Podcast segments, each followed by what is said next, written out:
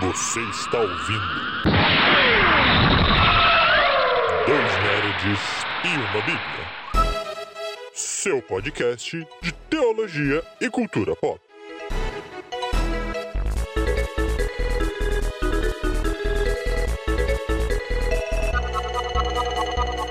Sejam muito bem-vindos, meus amigos e minhas amigas, a mais um Dois Nerds e uma Bíblia. Eu sou o Beto, host de plantão aqui bem cedinho numa manhã escura de Curitiba. E comigo aqui está o meu querido amiguinho Lucas. Eu pesquisei uma vez e ouvi um cara dizer o seguinte: é, a gente só pode acordar quando o sol nasce. Que antes do sol nascer, o nosso corpo ele não entende muito bem o que está acontecendo. Tá. Eu estou vivendo essa realidade no momento. Ok. Mais uma, um bom dia, meu amiguinho. Bom dia. Um olá a você que está vendo esse cast em algum lugar do tempo e do espaço. Bora com mais nerdice aí pra vocês hoje. Falando de uma série que fez sucesso da Netflix. Fez bastante sucesso, né? Não é tão, tão recente assim, mas a gente não falou dela aqui, né, amiguinho? E A fez um não- sucesso tremendo. É, a gente não existia, né? É, não existia e botamos outras pautas na frente, mesmo quando a gente existiu, né? Já tinha passado, não tinha mais o hype. Pois Mas é. por que não falar de uma série que ainda tá à disposição no catálogo? Que é Missa da Meia-Noite. Série que fez. É uma minissérie, na verdade, não chega nem a ser uma É. série. Sete, oito episódios? Algumas horas ali tomam seu tempo. Uma minissérie que não vai ter continuidade, ela realmente é aquilo que ela mostra. Mas uma minissérie espetacular, de um diretor espetacular. É um diretor que faz sucesso em Hollywood, Mike Flanagan. É um cara que tem uma série de obras de arte aí. Tava até pesquisando um pouco sobre isso, né, a respeito da série, né? Sobre o famoso Flanagan Verse. Se há alguma ideia de se criar um universo do Mike Flanagan, enfim. É um diretor famoso, um diretor muito conhecido aí. E ele trouxe essa grande pérola pra Netflix. E é sobre isso que a gente vai falar um pouquinho hoje.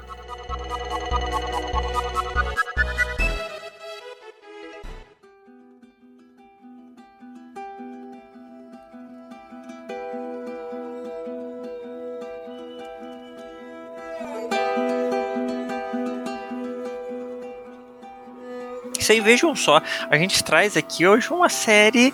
É, ela é classificada como um terror, meu amigo, mas eu não sei se eu considero ela exatamente um terror. Eu diria que ela é um drama com elementos de terror, elementos principalmente mitológicos que venham aí numa roupagem de terror.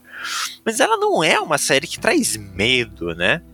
Obviamente a gente vai estar comentando sobre o seu enredo, o seu todo, então, gente, spoiler. Hum. Já fica aqui o nosso aviso. A gente não vai dar, talvez, todos os detalhes de cada personagem, mas a gente vai dar spoilers gerais da história, principalmente do seu desfecho final. Porque, poxa, a série aí já tem alguns anos e não tem como a gente conversar dela sem uns spoilerzinhos. Mas, é, o Mike Flanagan, ele é um cara conhecido pelo terror, né? Então, lá pra dona Netflix, tudo que ele produziu pra Netflix é de terror. Então foi Maldição da Mansão Bly, a, alguma coisa da Residência Rio. Aí depois teve a, o Grupo da Meia-Noite, que não deu tão certo quanto as outras produções dele. Tá pra lançar outra coisa dele aí. Então ele é um cara que é versado no terror. Eu sou ruim pra terror. Já falamos aqui várias vezes sobre isso. Beto é cagão. Eu não dei conta. Eu acho que era Mansão Bly que eu fui assistir. Mansão Bly, que é um monte de criança que vira adulto. É Mansão Bly. Eu confundo a Mansão Bly com a Residência Rio. É tão Sou é, péssimo. muito parecido. E, e ele usa os mesmos atores, então é mais difícil ainda de você identificar quem é quem. Mas é, eu acho que foi um desses aí que eu tentei assistir. Eu não peitei. Tenho que tentar assistir de novo. Mas sou, sou cagão, tenho dificuldade. Mas a Missa Meia-Noite foi, nossa, maravilhoso de assistir. Não fiquei. Né, ele traz esses elementos misteriosos de terror e tudo mais, mas assim, ele não. Sei lá, a forma como ele apresentou foi diferente. Então, assim, ele tem elementos de terror, mas não é terror, né? É muito mais um, um drama, um thriller, não sei como colocar. É, o Mike, o, que- pra mim, o, o meu critério de classificação de terror é minha esposa. Se ela assiste, não, Não é, é terror. terror. e Missa da Meia-Noite, minha esposa assistiu. Né, não, até quis assistir, gostou bastante da proposta, por envolver essas questões de religião. Sim. Acaba sendo um tema muito presente em Missa da Meia-Noite. Não diria que é o assunto principal de Missa da Meia-Noite, mas acaba sendo um elemento importante da construção do enredo, da história. É, eu diria que é, o, é, é a, o- é a base principal da construção da história, mas não o elemento principal da história. Né? Sim. Tudo gira em torno disso, mas não é sobre isso. Agora, de fato, Mike Flanagan ca- se, se caracteriza pelo terror. Tava até vendo aqui só pra relembrar, amiguinho. A mansão Bly é a das crianças. Então é isso A aí que eu tentei. residência Rio é da família, né? Dos quatro, cinco irmãos ali que, que tentam enfrentar um dilema aí na infância até a vida adulta. Não, Eu então é assisti. esse, então é esse. E Residência Rio foi o que eu tentei assistir. Que os irmãos Entendi. são tudo ferrado porque Isso. viram um fantasma e a mamãe morreu no- na residência. Isso mesmo. Então, Então, é eu, eu assisti as duas séries, tanto a Mansão Black quanto a Residência Rio. É, gostei bastante das duas séries. Achei elas. Elas sim são terror já, não, não, não tem elementos de terror apenas. A, a série, eu entendo que o gênero é terror. Assisti também a a- o Clube da Meia-Noite e nem terminei, muito ruim. Ter- não terminei antes dela ser cancelada, muito ruim. É, Ela, eu, eu lembro que o Clube da Meia-Noite é, é uma adaptação literária. Mas de fato, Missa da Meia-Noite ela diverge bastante dessas outras três séries, porque a- as três séries anteriores que a gente mencionou, elas têm uma certa correlação. Elas têm um. dá pra fazer pontos, principalmente Mansão Bly e Residência Rio. Outra questão também que demonstra essas correlações no universo do Flanagan é o uso comum de atores. Ele, ele é repetitivo com os atores, ele é repetitivo com tramas, enredos, tudo parece ser muito igual nas, na- nas obras dele. É por isso até que o pessoal fala que existe aí um Flanagan verse. Ele tenta realmente fazer um universo do Mike Flanagan, mostrando essas repetições de temas, de assuntos, de atores e tudo mais. Mas no caso da Mesa da Meia-Noite, eu achei bem peculiar. Não sei se é intenção, se é parte desse universo de Residência Rio Mansão Bly, mas é uma obra que traz elementos de horror. Já entrando no enredo aqui com vocês, né? A obra ela se passa numa ilha Isso. pequenininha. Imagina uma ilha pequena e reduza mais ainda a ilha. Se minha memória não falha, são um pouco mais de 100 membros. Assim, 100 pessoas habitando a ilha. Mas ele assim, vive da pesca. Povo simples, simples, simples. Umas casinhas que, meu Deus do céu, não sei como o governo não leva aquelas casinhas. Quase leva, na verdade, que tem uma tempestade no meio da, da minissérie. Isso, que eles têm que tampar as portas tudo mais, né? Então é uma, é uma ilha bem, bem pequenininha, né? A gente não tá na ilha no início da série, a gente tá na cidade. Mas aí a gente descobre que um, um dos personagens aí da série, ser o Fla- Flynn, Riley Flynn, não sei como pronuncia, mas ele mata alguém no acidente de carro, né? Ele age ali responsavelmente. E aí ele é preso e depois de sair da prisão ele vai pra essa ilha, pra reiniciar a vida dele de alguma forma, porque essa é a ilha onde os pais dele moram, é a ilha onde ele cresceu. E é aí que começa a série. Então, dá um Ele tá em. É. Como é que é? É condicional? Isso. Condicional. Ele tá em condicional, então ele vai pra essa. Pra essa ilha pra voltar pra casa dos pais. Ele tem problema com o alcoolismo, então ali ele tem que fazer alguns relatórios pra polícia que ele tá tratando desse assunto. É, então ele vai lá ne- nesse sentido. O, o- e aí a treta é essa, né? Você volta pra uma ilha pequena, onde todo mundo te conhece, todo mundo sabe que você matou alguém e que você ferrou tua vida. Então ele volta com esse estigma. De cara a série dá essa ideia, né? Vai se tratar sobre isso, tramas da vida normal. Não, nada a ver. Um tapa Nem é tão cara. importante o assunto. Inclusive é um assunto. É é curioso isso também na série, né? Quando você pensa que você identificou o protagonista, você não identificou. A série ela não tem um protagonista apenas. É, Eu, É pelo menos, cidade, não né? consigo. Eu diria que a cidade é o protagonista. Ah, uma boa, uma boa. Stephen tipo, King porque- faz muito disso, né? Sim, sim, exatamente. Se você, porque se a gente for pegar, por exemplo, vamos lá, It a coisa, apesar do, do Billy, né, do Will ser o, o personagem que mais tem destaque, o grupo é o protagonismo. Uhum. É mais Não sobre é. a coisa e a cidade Derby é um personagem ali. Aqui ele vai nessa linha. Então, todos os personagens são apresentados e são relevantes pra trama. E, e é isso. Quando você acha que um é o protagonista, você se surpreende. E cada um tem uma história mais ferrada que o outro. É, talvez ao invés de cidade, porque eu confesso que nem o nome da cidade eu lembro, então acho que não é a cidade em si, mas a população dessa cidade. Ah, sim, pode Porque ser, é pode ser, uma- porque. É uma população muito religiosa. É uma população. É, é interessante que essa cidade ela caracteriza bem uma sociedade conservadora, uma sociedade é, muito sujeita a extremismos. É, e aí ela usa a religião para demonstrar isso. Isso que é importante notarmos. A série, a religião é um elemento que ela quer mostrar de como essa sociedade dessa ilha se deixa levar por extremos e por influências de pessoas quaisquer. Nós temos na série, além do, do Riley que nós mencionamos aqui, que foi preso, nós temos na série um padre que surge ali nesse contexto. Né? Esse padre é um padre jovem, ele está substituindo o padre da ilha mesmo, que estava há anos na ilha, mas que sumiu. Ninguém sabe o que aconteceu com esse padre. Foi, foi- ele foi peregrinar em Jerusalém e sumiu.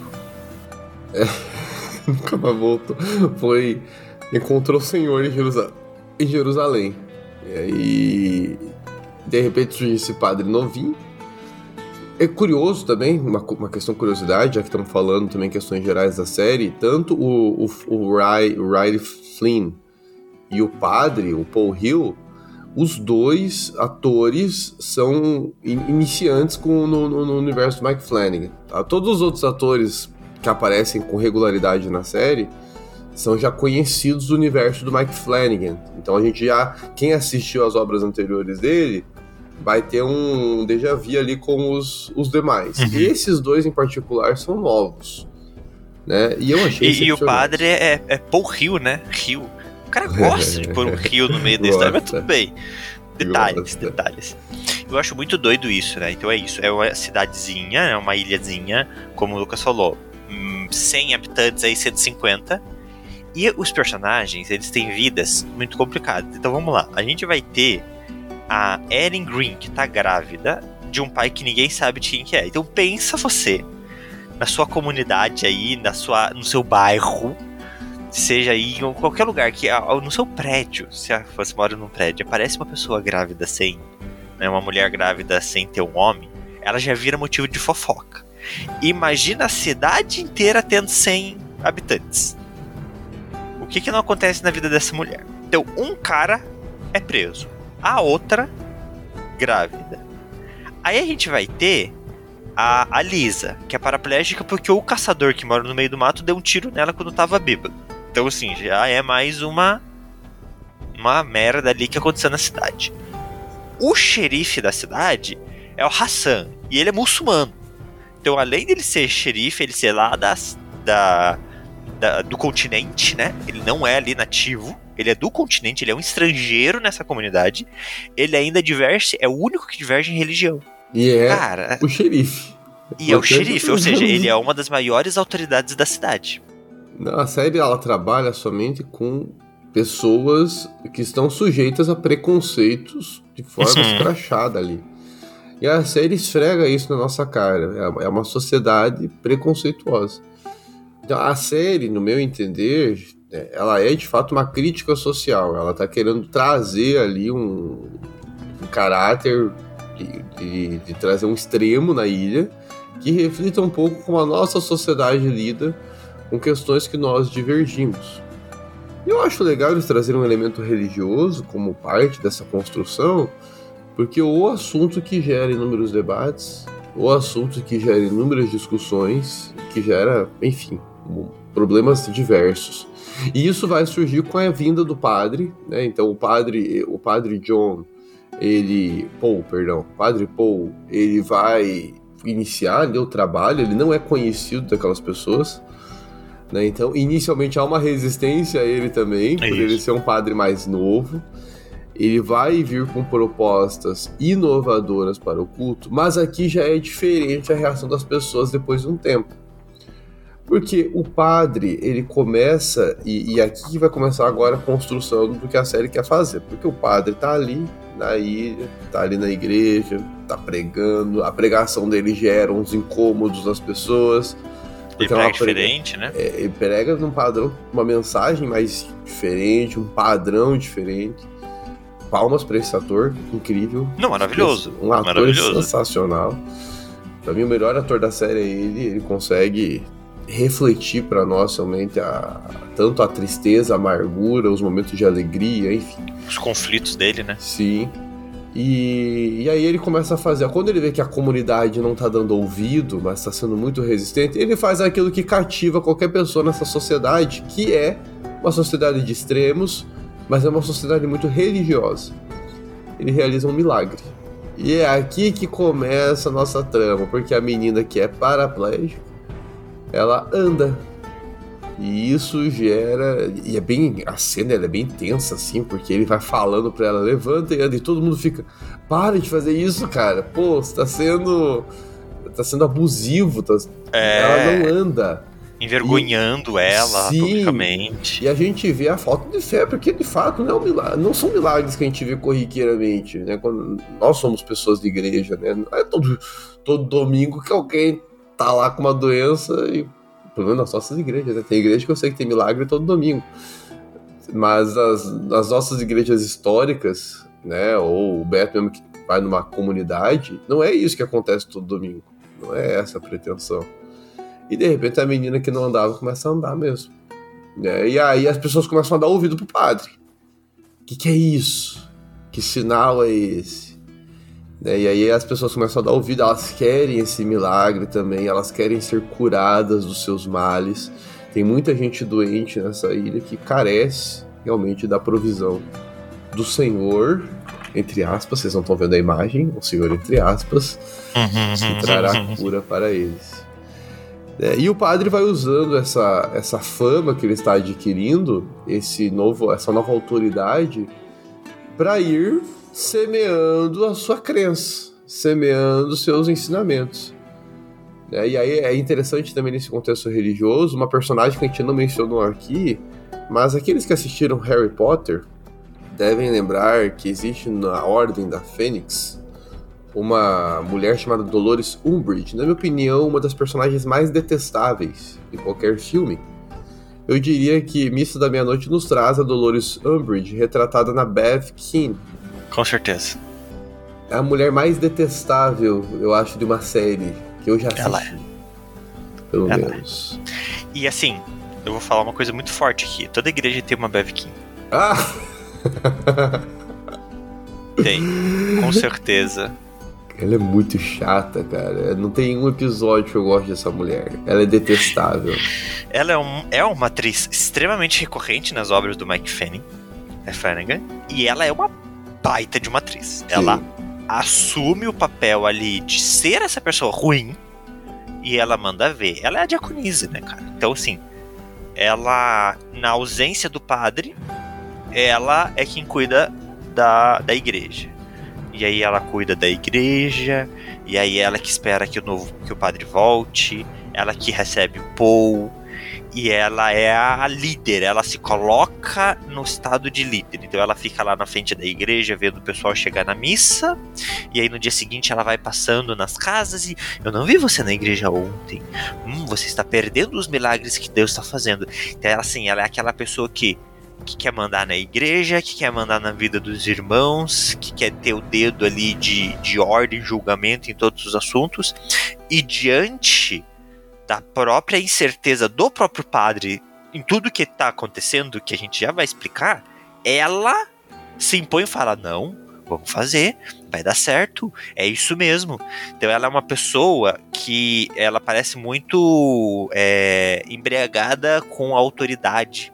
Ela, É. ela dá, eu, eu lembro do olhar dela, assim, e ela é uma personagem que me dá essa impressão, sabe? O, esse, quando a pessoa, tipo, tá se saboreando a autoridade, o, o poder. E eu vou fazer um comparativo bíblico que ela seria o. Ah, eu não lembro se era Simão o mágico. Eu lembro que era o mágico. Lembra o mágico lá que queria receber o Espírito Santo para colocar o Espírito Santo nos outros também? E aí Pedro falou assim: é Simão um dele? Só não eu lembro se é Simão. Que é. Não Simão Mago, mágico. Que é o que eu, eu, eu, eu olho para ela e eu penso nele, que é um cara que se maravilha com os milagres. Ele tem até uma. Ele é, acha legal. Só que ele quer comprar o Espírito Santo para ele poder fazer isso também. E não é assim, sabe? Eu sinto isso nela. Ela fica maravilhada. Há uma honestidade nisso que ela faz. Mas ela faz com intenções que eu sinto que são ruins. Que é mais sobre ela do que sobre, tipo, o milagre ou sobre Deus. Na verdade, isso é muito comum no mundo religioso, né? A, a, a, Bev, a Bev, ela retrata. Aqui sim temos uma personagem que retrata bem um típico religioso. Ela é uma mulher que tenta se posar de santa e de preocupada e que tem empatia pelas pessoas e quer ver as pessoas salvas, quer que o reino de Deus seja acessado por todos. Mas no final das contas, lá no íntimo do coração, não é essa a intenção dela. Né? Ela, na verdade, é egoísta, ela tá querendo se destacar nisso, que é a religião. Na Igreja Católica, que é a igreja retratada ali, a, o posto de diaconal ele é muito significativo, porque é a autoridade máxima tirando os padres. Então, dentro do âmbito dos leigos, a autoridade máxima de leigos na Igreja Católica é o diácono. Então é de fato a pessoa que manda, vamos dizer assim, na congregação local. É, tanto é que o padre, quando chega, ele tem que praticamente bater continência para muita coisa que essa mulher fala, que ela diz. É ela que abre a igreja, é ela que fecha a igreja. Então ela tem um, uma autoridade, vamos dizer assim, que é dela mesmo. Ela tem essa autoridade, porque a igreja, a congregação ali reconheceu essa autoridade. Mas ela abusa. Ela abusa dessa autoridade.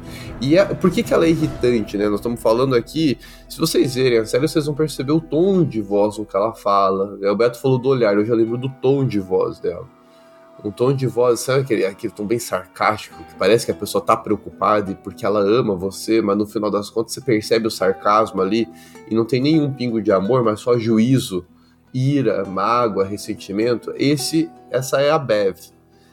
E a gente traz ela aqui nesse contexto religioso, porque nesse contexto em que o padre está fazendo umas pregações esquisitas, a Bev tá tendo uma resistência a ele, porque ela é a típica religiosa. Agora, quando ela vê os milagres, ela se torna a apóstola, vamos dizer assim, do padre. É.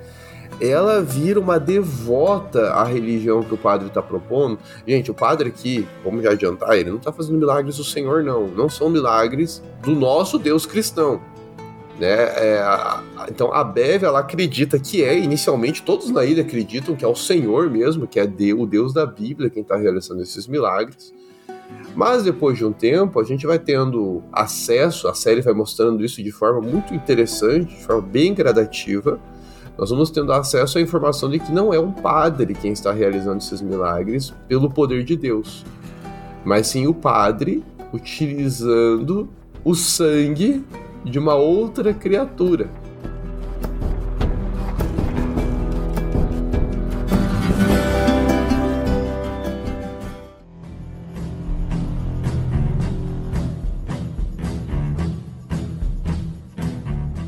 Aí nós temos acesso então a, um ser é, vampiresco. Eu não chamaria de vampiro, amiguinho, porque a série em nenhum momento classifica-o dessa forma. Exatamente. Uma questão bem curiosa isso. Apesar dele ser, com base no que nós vemos na série, um vampiro. Mas a série não o chama dessa forma. Que é uma criatura que o padre é, teve contato. E é uma criatura que bebe sangue. E conforme. É, e, e, dá o sangue dele também para aqueles que desejarem. E aqueles que ingerem o seu sangue rejuvenescem. Tem cura das suas doenças. Acabam se tornando, de certa forma, vampiros também, porque se tornam também dependentes do sangue deste, desta criatura para permanecerem jovens e sãos. O, o rolê é esse, né? Em nenhum momento a série fala que ele é um vampiro, mas ele tem todas as características que a gente está acostumado com o, a imagem do vampiro. Então a série ela confia num, num know-how, né? Ela confia que a gente tenha uma informação prévia, uma ideia prévia do que é o vampiro. Ela é efetiva no mistério dela. Eu acho que esse era o termo que eu tava. É uma série de mistério. Então há um mistério por trás dessa criatura, mas não vai ser escrachado uma luta, uma caça ao vampiro ou um, um, um rolê Drácula da vida, onde ele vai consumindo pessoa por pessoa. Não é sobre isso. É a, o tema religioso servindo de ferramenta para uma trama interessante. É o elemento místico de um, uma criatura mitológica vampiresca servindo como elemento para falar sobre outras coisas sobre as pessoas, sobre como a gente tem preconceito, sobre como a gente vive a vida, sobre como a gente é manipulado e manipula. Então era, era a série é muito feliz nisso, né? Ela traz uhum. elementos interessantes que por si só dariam séries, mas ele usa esses elementos para falar de outras coisas. É, e, e é bem legal não ir para essa vez da caça aos vampiros né, e permanecer o mistério. Uhum. E porque a série ela quer mostrar como essa criatura, que essa criatura ela tem uma aparência, é uma criatura que a gente vê, ela não pode aparecer na luz, né? Então ela fica é, reclusa em lugares escuros. Mas a série ela vai construindo uma expectativa nessa criatura, porque as pessoas elas vão desenvolvendo uma fé naquilo que o padre está falando e que a Bev agora também está apoiando. Então vamos lembrar, gente, que a gente falou vários elementos aqui que parece que estão desconectados.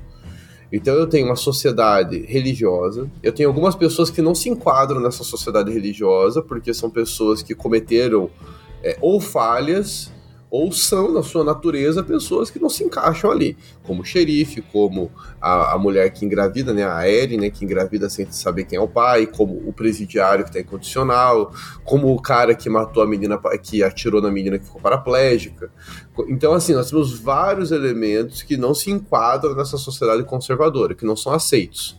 Essa sociedade, no entanto, gira também em volta de uma religião, eles são muito religiosos. O padre que chega traz uma nova religião, traz um novo relato, um, uma nova proposta de fé. E a sociedade vê nesse padre uma certa resistência inicialmente, mas depois de um tempo eles começam a acreditar no padre porque ele mostra milagres. Ele fez a menina que é paraplégica andar. E ele começa a visitar outras pessoas doentes que vão sendo curadas das suas doenças. Nós temos também outros elementos ali de cura surgindo na sociedade. Isso vai promovendo uma fé nas pessoas e elas nem sabem direito em quem elas estão crendo. Inicialmente é em Deus.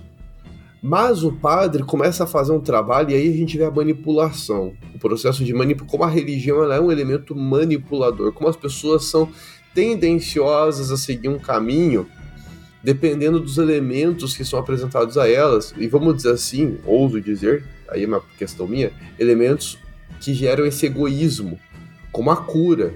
A cura de uma doença, ela é tendenciosa a despertar no ser humano um certo egoísmo. Olha, Deus olhou para mim e me curou. E aí eu crio uma regra geral que Deus tem que curar todo mundo. Ou que eu não posso ter doença, eu não posso sofrer. Eu corre o risco de eu criar esse pensamento. E de repente o padre resolve apresentar a divindade deles. E mostra que não é bem Deus. E aí que a gente vê o ápice de uma sociedade manipulada. Porque quando eles veem a criatura no altar, no lugar que pertence ao Senhor numa igreja, quando eles veem essa criatura no altar e ele abre as asas, as pessoas dizem: é um anjo. É. Cara, ali, ali eu vi a ideia do anjo vestido de luz, que o, o Novo Testamento nos traz, a imagem do, do, do, do Satanás. Para mim é o retrato do que foi visto ali. Eu, eu, para mim, as melhores cenas são as cenas em que o, ah, dos sermões, porque o, o padre usa versículos bíblicos, distorce eles de uma forma maravilhosa para vender isso, para convencer isso. Então, quando eles olham esse anjo, que ele chama de anjo, que sei lá, na cabeça dele ele acredita que ele teve contato com um tipo de anjo, sei lá. Ele, ele joga versículos, tipo, todas as vezes que um anjo aparece na Bíblia, que a pessoa se assusta dele fala: Veja, eles também se assustavam com os anjos. É normal a gente se assustar, mas não precisa ter medo. Então ele vai manipulando as pessoas. É uma construção tão interessante É muito louco, velho. Essa série, ela, ela vai, vai. A gente vai vendo as coisas acontecendo e ela vai mexendo, ela vai incomodando. Se ela não te incomodar em algum nível, Hum. tá- você tá errado. Ela tem que incomodar. A gente tem que olhar a religiosidade que essa série apresenta, olhar para nossa sociedade e pensar, cara, isso tá acontecendo na nossa sociedade. E isso tem que incomodar. É, eles vivem ali uma religião pautada nos feitos de um homem e ignoram a verdade bíblica geral para aquilo. É muito louco. Então todo sermão é relevante. É, parece que estão enchendo. Estão só querendo encher linguiça aqui com ele pregando. Não. A- a- as, as ministrações são a, a venda da temática. É ali que tá o ouro, para mim, né? É ali que tá a justificativa de por que, que uma sociedade cai no papo de um líder religioso. E com a gente falando tudo isso, amiguinho, talvez o nosso ouvinte que não assistiu, ou até se assistiu, mas faz um tempo, talvez se indague, né? E quem é o vilão dessa série? E talvez você pense que é o padre, mas deixa eu te contar que não é o padre. Na verdade, o padre, gente, em todo esse processo aqui, ele não tá fazendo nada disso por maldade. Ele realmente acredita que essa criatura é um anjo do Senhor. Ele tem uma fé genuína nessa criatura. É uma fé linda, sendo bem sincero, é uma fé linda. E por ele quê? crê cegamente Por que, que ele cria cegamente nesse anjo do Senhor? que ele foi curado por esse anjo do Senhor. É o padre mais velho, né? Se minha memória não falha, essa é a grande isso. trama, né? Ele é o, é o padre que tava há anos ali no, na ilha. Ele vai pra Jerusalém, se perde no deserto, encontra esse vampiro numa catacumba. E o vampiro ataca ele, mas não consome ele como um todo. E ele fica jovem. E ele acredita fielmente que é isso. É a providência o de Deus. é a Deus providência. enviou. E aí, veja, como que é- ele começa a realizar esses milagres.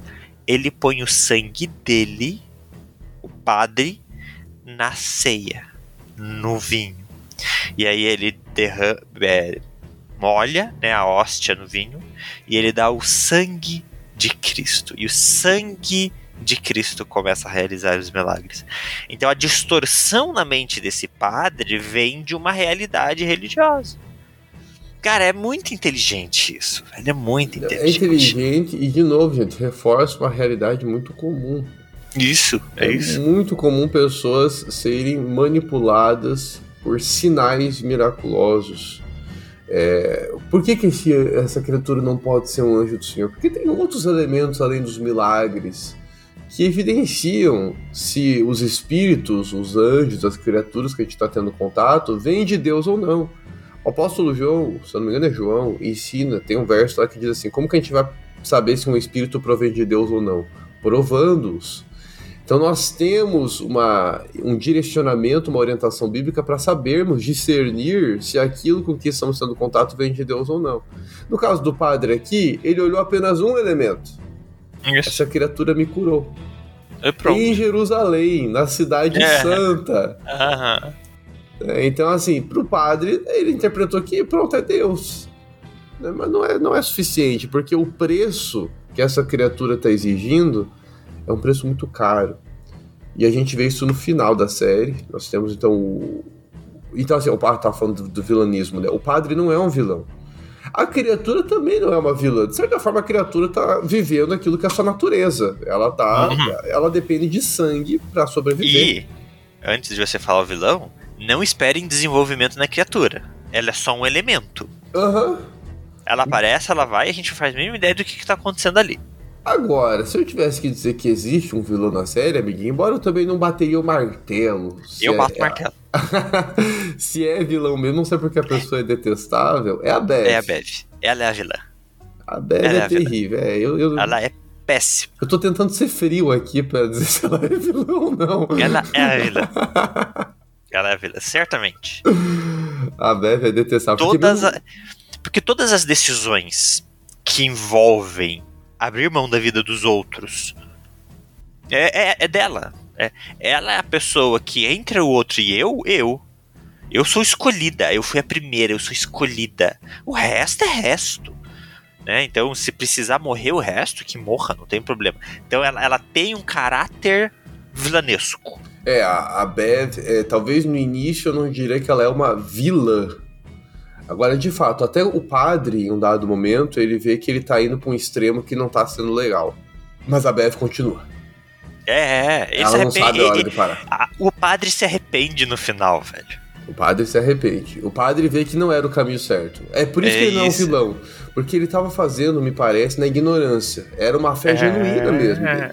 No entusiasmo, né? Sim, E o rolê do padre é a Mildred Grudin, que é a velha do Alzheimer. Porque ele cura ela e eles tinham um caso quando os dois eram jovens. E aí a gente vê que esse padre, ele tinha uma vida ali. E a forma como essa vida do padre rolava era diferente. E aí ela, essa a, a Grudin, ela traz ele pra realidade. Ela fala: "Não é isso. Mesmo ela sendo curada, ela é uma das personagens que fala assim: "Não, não tá certo isso. Isso tá errado". É muito legal essa cena também.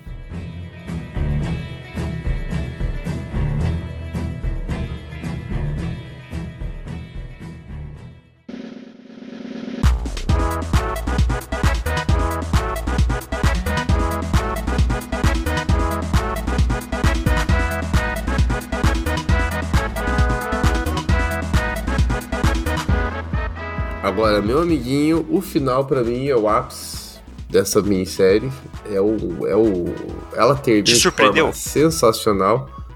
Eu não diria que me surpreendeu.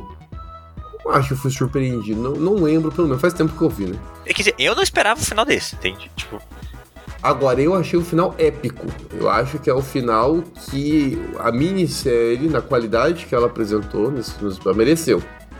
É, A ideia escatológica de tudo aquilo ali, gente, porque assim, o que acontece no final, né? A, a Bev, ela quer disseminar o milagre, o sangue de Cristo para todo mundo. Até aquele momento, só algumas pessoas tinham ingerido o sangue do, da criatura. E a Beth quer tornar isso disseminado, ela quer tornar todo mundo que beber esse sangue também uma parte dessa criatura. Porque partindo de uma ideia de vampiros, apesar da série não falar em nenhum momento que é vampiro, todo mundo que bebe o sangue, de certa forma, se torna um vampiro também, porque a pessoa não pode. Ela fica mais frágil em relação à luz. A gente vê isso no padre, que ingere o sangue com regularidade, então ela tem uma certa dificuldade com a luz. É, a pessoa, apesar de ser curada, tem essas limitações, tem um desejo por continuar bebendo desse sangue. Então existem alguns elementos ali que surgem na trama que são consequências de se tornar parecido com a criatura. A Bev ela quer espalhar isso e eu acho interessante porque eu me lembro vagamente do discurso e me chama a atenção nesse discurso o fato dela dizer o seguinte: é agora o nosso a nossa eternidade, nós vamos viver para sempre. Gente, essa sociedade toda aguarda, como uma sociedade religiosa, a segunda vinda de Jesus Cristo e aguarda com muita ansiedade a entrada no estado final da eternidade. E eles estão abrindo mão disso para viver uma eternidade naquela ilha. Eles não querem, nessa nova fé deles, abrir mão do que eles têm. Muito pelo contrário, eles querem continuar tendo aquilo que eles têm, mas com mais jovialidade. Eles abrem mão da vida eterna que eles acreditavam para viver essa imortalidade que está sendo apresentada pela criatura. Eles estão dispostos a pagar o preço de nunca mais saírem na luz do sol, de nunca mais saírem na luz do sol para estarem ali imortais e viverem para sempre naquela ilha isolada. Gente, vocês têm noção disso? O nível que chegou a história. E o pior, a ilha toda praticamente vai nessa vibe. Os únicos que não vão são os elementos diferentões que a gente falou antes. Né? Então a mulher grávida não entra porque ela não é bem vista na sociedade. Então eles não, eles- as pessoas diferentonas de antes, que não eram parte fundante da sociedade, são essas pessoas que acabam sendo a resistência. Né? E eles acabam, no final, ali sendo os que conseguem, de alguma forma, salvar-se. Salvar entre aspas, né? Quem se salva são duas pessoas só. É. Salvar-se entre aspas. É. E aí tem uma diferença muito grande aqui, e é legal a gente deixar esse elemento claro, que as pessoas que comiam a hóstia com sangue, ou seja, quem consumia o sangue, ela não se tornava um vampiro. Ela só recebia parte temporária dessa desse milagre. Mas aqueles que eram mordidos e depois de mordidos consumiam o sangue, passavam por um processo de transformação se tornariam vampiros. Então é, é muito diferente. Então, uma pessoa que tomou o sangue ali não, não significa que ela virou vampira. Né? São funções diferentes ali na, no rolê. Então tem pessoas que tomaram o sangue, igual a própria Grunin, fica jovem, ela lembra as coisas, mas ela não se torna uma vampira. Ela não é mordida. E daí tem todo um, um rolê diferenciado aí. Agora, e aí temos o grande final da série, porque nesse processo todo eles não podem sair à luz do sol. Acho que aqui vem um elemento curioso, amiguinho. Eu não esperava, talvez, um. tantas mortes de quem eu achava que não iria morrer. Ok. É, porque assim, da comunidade eu não me. Enfim, o genocídio eu achei um bom final. Agora, eu achava que mais gente ia, ia sobreviver. Ah, eu achei um bom final. Agora, agora, eu achava que mais pessoas desses é, improváveis, que não eram bem aceitos, sobreviveriam. Ali eu me surpreendi com algumas mortes. É, Principalmente as... a, a primeira, vou colocar assim. Eu não lembro qual é a primeira, me relembro. É muito cedo na história. A do. É que é um spoiler que eu não queria dar já. Então não dê, fale depois que eu não lembro da. É, ah, mas a primeira morte. morte, ela acontece, tipo, na metade da série. A gente ainda tá começando a entender o que acontece. Tipo, eu fiquei, oi, é o quê? Como assim? As pessoas que não podiam criar a luz do sol, elas precisam criar abrigos, né? Afinal, a luz do sol é uma realidade do mundo. Só que vamos dizer assim, é, destroem o abrigo dessas pessoas e agora elas vão ter onde ficar. Então todo mundo bebeu do sangue da criatura, todo mundo então não é um vampiro, mas tem o sangue correndo nas veias. E esse sangue que corre nas veias sujeita essas pessoas a se tornarem vítimas da luz do sol. Então elas não podem sair à luz do sol, apesar de não se tornarem as criaturas. E aí a série, tá, e agora o que que faz com essas, toda essa cidade que se tornou parte vampiresca. O que fazer? E aí que eu acho o final. Ali sim é um final que mexe, né? Que é um hino sendo cantado de forma congregacional. Né? De, talvez nós, se ouvíssemos esse hino nas nossas igrejas, arrepiaríamos a nossa pele, porque é um hino impactante. Quando a congregação canta, dá um tom diferente. E ali a série intencionalmente faz uma congregação cantar um hino muito conhecido, mais perto, quero estar. E eles estão cantando isso enquanto o sol nasce. E ali é. Arrepia também, mas não é arrepio bom, né? É. é. Queriam estar tá perto foram pra perto. Será que foram pra perto? De, de alguém, de alguém. Do senhor que eles abraçaram. Pra onde foram? É.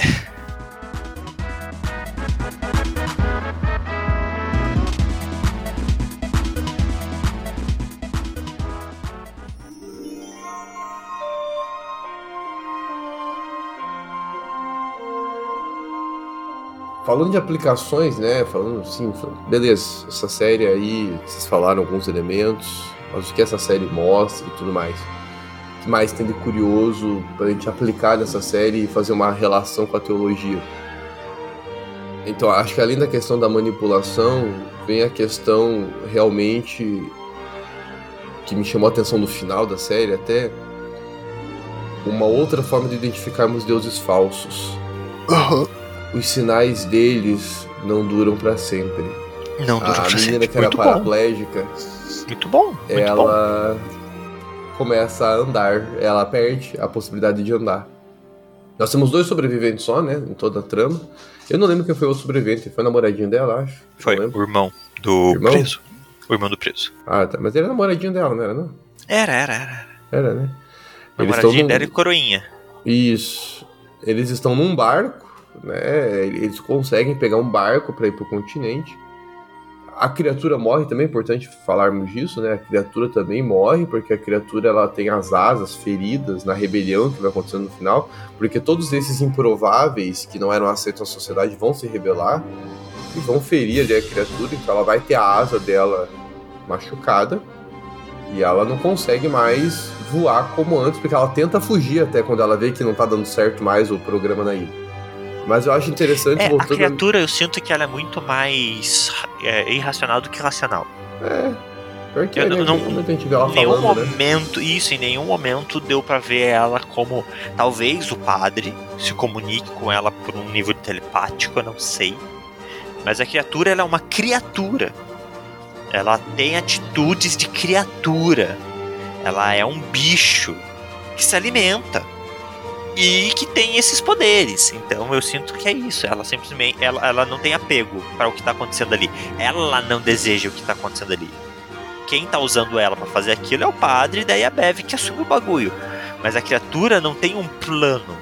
Então, quando tu- a- as presas dela começam a se matar, ela simplesmente vai embora. Tipo, ah, Acabou. aqui estão me caçando, eu vou embora. Vamos pra um lugar que eu seja o caçador, não a caça. É, é isso. Mas é, tem então essa a criatura. a- é uma criatura frágil também. Então o sol extermina ela depois, assim como exterminou os outros seres. E a menina paraplégica deixa de andar, né? E ela fica feliz por isso, né? Na verdade, ela tá bem realizada que ela voltou a ser paraplégica. E aí eu acho curioso, né? Tem gente que não tá disposta a pagar o preço, né? A menina paraplégica não tava disposta a pagar o preço pra andar. Não valia a pena, né? E a gente ver uma escala de prioridade, acho que isso é pertinente para nossa vida cristã. Né? O, que, o, o que preço estamos dispostos a pagar para termos tal e tal coisa? Quanto eu estou disposto a pagar por isso? Né? Vale a pena eu deixar de ver a luz do sol? Vale a pena eu deixar de ser quem eu sou, da minha identidade? Vale a pena eu é, viver numa ilha com sede desse sangue que estão me dando? Vale a pena tudo isso em prol dessa cura, em prol dessa imortalidade? Acho que essa é uma grande reflexão que a série propõe. Inclusive convidando-nos a pensar no nosso cristianismo, né? É, a gente tem noção do preço que Cristo pagou na cruz para batermos o martelo se vale a pena ou não. A gente oferece tantas vezes a nossa vida a coisas que a gente considera importantes, que a gente coloca como deuses, mas a gente tem que pensar: vale a pena? Vale a pena eu abraçar essa causa? Vale a pena eu abraçar essa ideia? Será que isso vale mais do que o sacrifício de Jesus? Será que isso vale mais do que os princípios que Cristo estabeleceu? Eu vi muito isso no final da série, quando a menina paraplégica volta a não andar. E isso não gera tristeza. No final das contas, ela preferia estar daquele jeito do que pagar o preço que a família dela pagou na ilha. Os amigos que ela cresceu pagaram na ilha. Porque nesse contexto em que ela volta a andar, o sol já nasceu. É, não perde a possibilidade de andar, o sol nasceu. É mais fácil falar do milagre. O sol nasceu. E todo mundo morre na ilha, né? todo mundo se torna cinzas. Então, é, para mim, foi uma grande reflexão que a série propôs: que o que estamos dispostos a pagar? Qual é o sacrifício que estamos dispostos a pagar aí para seguir aquilo que nós cremos? Bom, outra coisa que eu vejo aí, ainda nessa pegada religiosa, obviamente, é o, os falsos profetas, né? Se a gente não tiver um conhecimento bíblico bom e embasado, a gente vai cair na conversa de falsos profetas. É, qualquer um com um pouquinho de conhecimento bíblico, ele olhar aqui e ia falar, cara, isso tá errado, tá esquisito. É, só que é uma comunidade religiosa, ela não é uma comunidade cristã. É uma comunidade religiosa. Havia uma, uma capela, uma tradição de ir no culto. Quando começa a acontecer os milagres, as pessoas começam a ir. Porque são poucas as pessoas que estavam lá na igreja sem os milagres acontecerem. Então, eu vejo isso, né? Se, a, se eles tivessem um pouco mais de conhecimento, talvez eles. Não, peraí, não é assim que funciona. Isso tá distorcido. Isso não é assim. Então, quanta gente conhece também da palavra pra gente se livrar dos falsos profetas, porque esse tipo de manipulação acontece nos dias de hoje. Né? Acontece muito na nossa sociedade brasileira, misericórdia.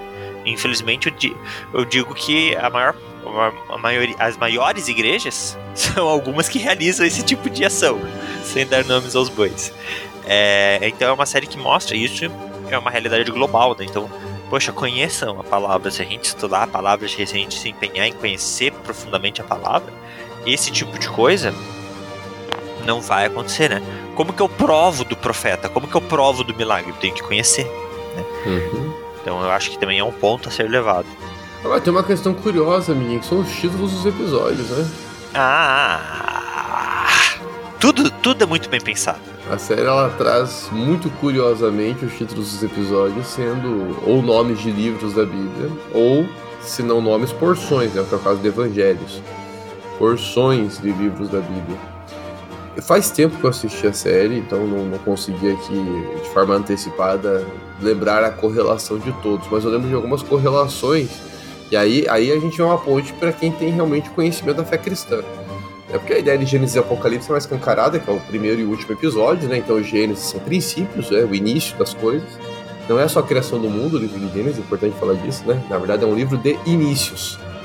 Então, os inícios de todos os assuntos relevantes da teologia começam em Gênesis, é o livro de inícios. Então eu vejo na série também inícios ali no primeiro episódio, ela tá sedimentando seus fundamentos. E o último episódio é Apocalipse, é o fim do mundo. A ilha toda, a ilha, a população da ilha toda, tirando os dois sobreviventes, morre. Então é, o juízo final veio para todo mundo ali, direto até que veio para os dois sobreviventes. Só que eles foram salvos, né? Os É. outros foram condenados. Ele- Eles são as duas testemunhas. É boa. Não duvido, eu não duvido. Agora, nós temos dois episódios que se chamam Os Evangelhos e outro que se chama Atos, que eu acho que dá pra gente aplicar, pelo que eu me lembre, vagamente. Evangelhos eu vi a questão de apresentar a boa nova, que é a criatura. Se eu não me engano, é no episódio dos Evangelhos que ela é apresentada para a comunidade. E Atos dos Apóstolos, a gente vê a, a apóstola Beth Uhum. e seus discípulos seguindo aí, empreendendo a missão em prol da criatura. Então é interessante porque a série ela brinca com os temas principais dos livros da Bíblia para nominar os seus episódios e mostrar que aquilo está sendo vivenciado de forma distorcida ali pela série. Os outros eu nem lembro, acho que é Salmos ou é Salmos? Salmos, Provérbios e Lamentações. Provérbios, eu tô lembrando vagamente, eu acho que é associando com a apresentação da criatura, porque a criatura, ela lembra muito uma. É um termo hebraico, aluká, que é um termo que aparece em Provérbios 30, e que as nossas Bíblias traduziram como sanguessuga. E parece que na cultura judaica, a ideia do aluká é ser essa criatura meio vampiresca também, é, essa criatura que suga o sangue e tal. E ela aparece, essa palavra aparece só em Provérbios. E é bem quando a criatura é introduzida na série. Então, É, é- é no episódio de Provérbios que o cara fala o que aconteceu com o, com o Monsenhor, né? Com o padrezinho. isso. Então, tal, não sei se é essa a correlação. Agora, Salmos e Ah! Lamentações eu não lembro. Eu não vou duvidar que seja isso. Eu achei uma boa sacada esse negócio dos nomes. Muito criativo. Não, tu- tu- tu- todo esse rolê é muito interessante. São episódios longos, 60 minutos pra mais, né? Quem tá acostumado com série de 45, 50 minutinhos, como ela é uma, é uma minissérie, são episódios mais longos, né? Então tem bastante conteúdo, bastante informação em cada episódio. É uma série muito interessante, eu recomendaria pra todo mundo assistir, porque ela mexe com a gente um pouco. E é um tiro, né, velho? Você assiste pronto, acabou, não tem temporada. Eu gosto de série curta. É, eu tenho uma crítica só. A minha única crítica à série é eu, eu acho que os episódios são muito longos e por, por considerar que em alguns momentos houve uma certa enrolação em alguns diálogos, o que é natural. Eu não vejo uma série que não faça isso. É bem comum de acontecer. Mas tirando essa parte de discursos muito longos, eu acho que a série é excelente também. Pra quem tá querendo assistir algo aí rápido, porque apesar dos episódios longos, não tem continuidade, então você vai dedicar aí uma semana da sua vida, talvez, colocando um episódio por dia. E Isso é isso. Você não vai ter compromisso mais na próxima semana, não. Acho uma série que vale a pena. Pode assistir à noite, na minha percepção, não gera esse terror todo. Olha não, não aí. gera. Não, e- e- olha, é, é, eu sou suspeito pra falar que eu não, não tenho medo de terror, né? Não, Meu mas ela não gera. tem. Se eu, se eu conseguir assistir, ela não gera. Eu acho que também, vamos falando do- de um elemento técnico, né? é, não é porque tem vampiro que é terror. Eu acho que isso é importante salientar. né? Elementos de terror não precisam vincular ao gênero terror. né? Então, ela é uma série de mistério, é um thriller, é um drama, é um suspense, ok. Mas ele não é um terror, ele tem um elemento de terror. É igual a- o, o filme, o anime que tá lançando agora, que é a lista de 100 coisas que eu quero fazer antes de ver um zumbi. O zumbi ali não é pra gerar terror, ele é pra gerar comédia. Porque é uma história de comédia. Então, é, elementos de terror não significa que seja terror. Mesmo que fosse igual, sei lá, né, Fantasma e Companhia, filme da Netflix. Tem um fantasma lá, é uma assombração, mas é uma comédia. Então o fantasma não tá lá pra gerar o terror. Com essa informação. Não tenho preconceito com vampirinhos. Com essa informação eu fiquei me indagando. Ah, Qual é a intenção dos vampiros de Crepúsculo se não é gerar terror e nem comédia? romance? Que merda.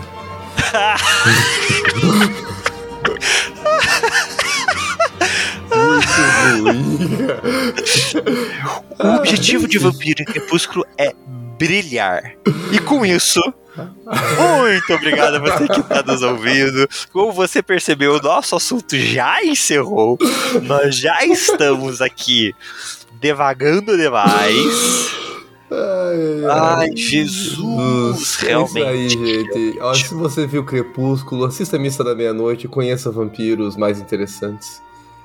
É, e é isso aí. Segue a gente no Insta, segue a gente no YouTube, segue a gente em todas essas parafernálias que tem aí. Comenta no Spotify onde você tá ouvindo. Manda sugestão de coisas pra gente falar aqui que a gente vai acatar na medida que der. Assista a Missa da Meia-Noite e diz pra gente o que você achou depois. Isso aí, amiguinho. Isso É isso aí. Não, é isso. É isso. Segue nós, fala com nós. Um beijo e um queijo.